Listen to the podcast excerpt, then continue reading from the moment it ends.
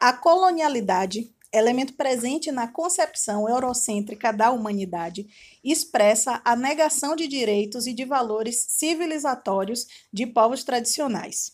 A palavra negro, nome dado pelo colonizador europeu aos africanos, significa ausência de luz, sem alma. Ou seja, não ter alma implica em ser não humano, em ser objeto, animal, Portanto, a intenção de ser negro e negra no Brasil tem como base o conceito de não humanidade.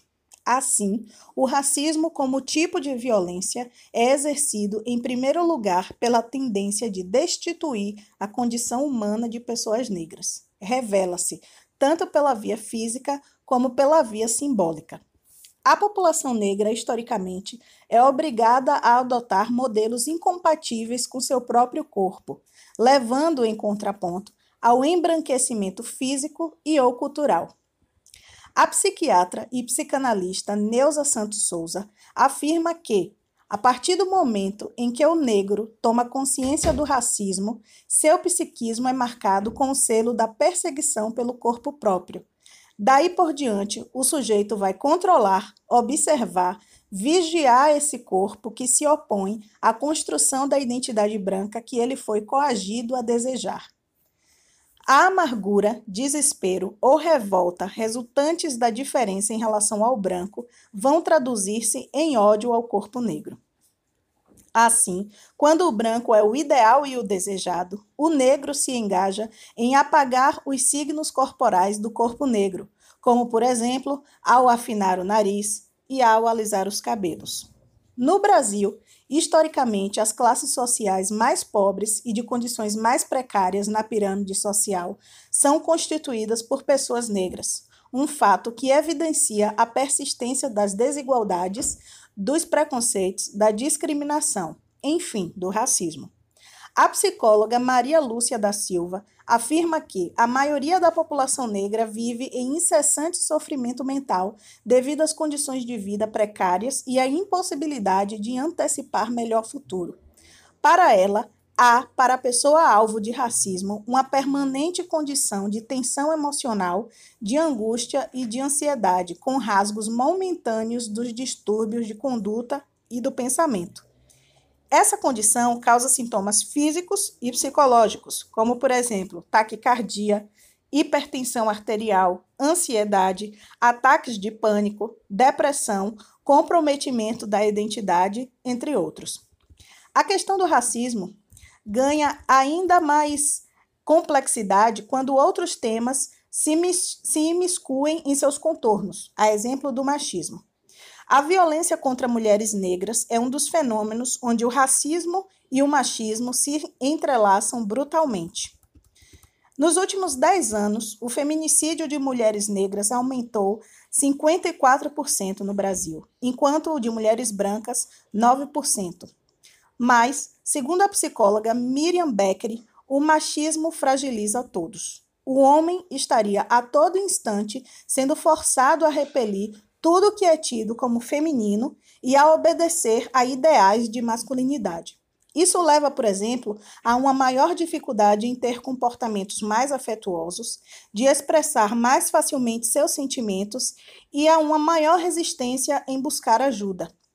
Quais seriam, então, os pontos de interseção entre o machismo, a masculinidade e o racismo?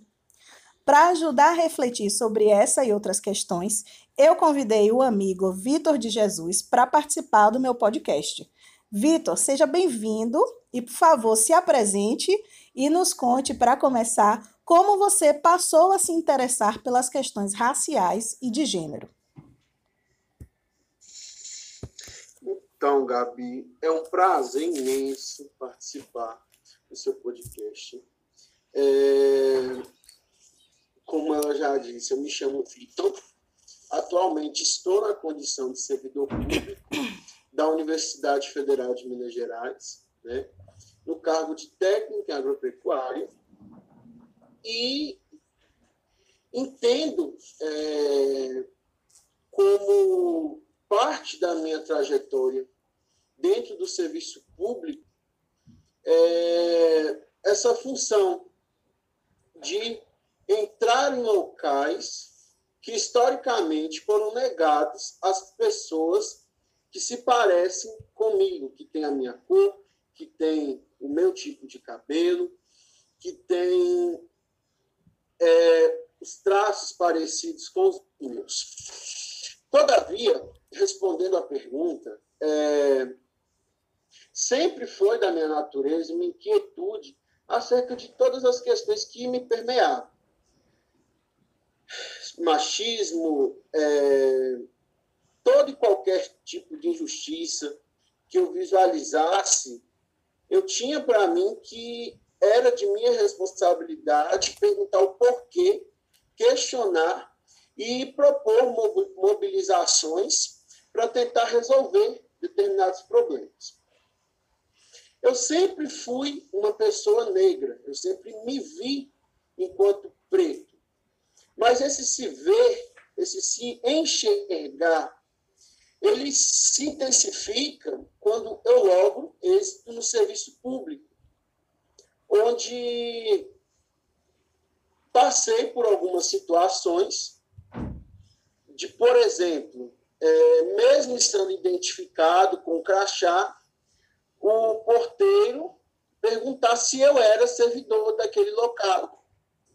E depois que eu dizer, responder a ele que era, ele disse que me deixaria entrar, mas teria que me acompanhar no, ao desenvolver das minhas atividades.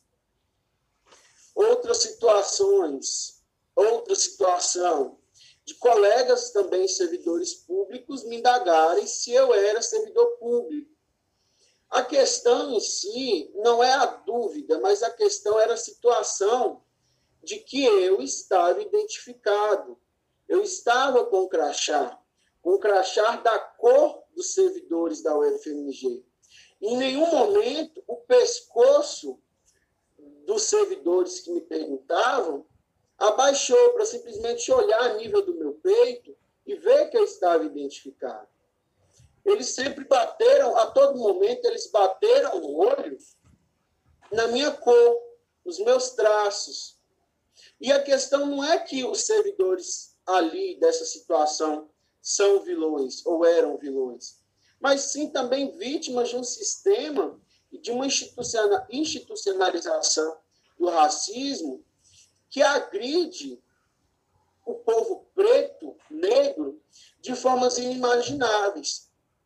Dentre essas e outras experiências, eu comecei a me movimentar dentro da UFMG, a procurar grupos, o movimento negro, a, como a gente chama, o aquilombar-se, né?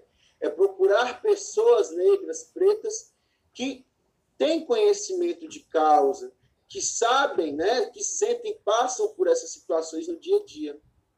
E, e só elas conseguem né, é, entender o que é sofrer racismo, esse racismo estrutural institucionalizado. Daí então, o que era, né, sempre foi da minha natureza, uma inquietude, acabou virando uma espécie de causa.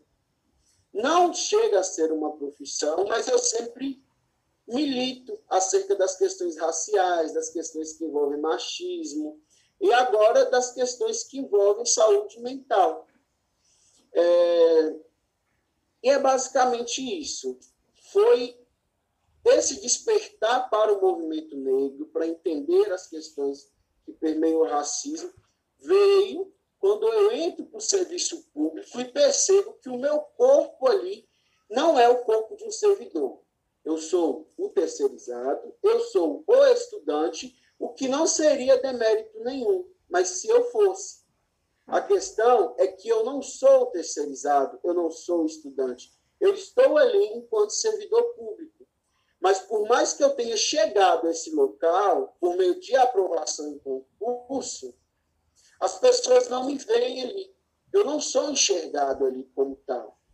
É sempre outra opção, nunca a de servidor.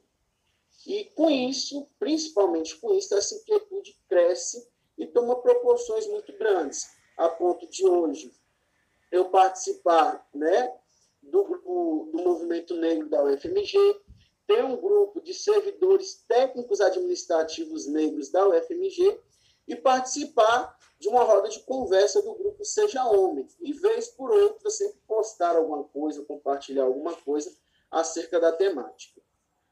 Perfeito, Vitor.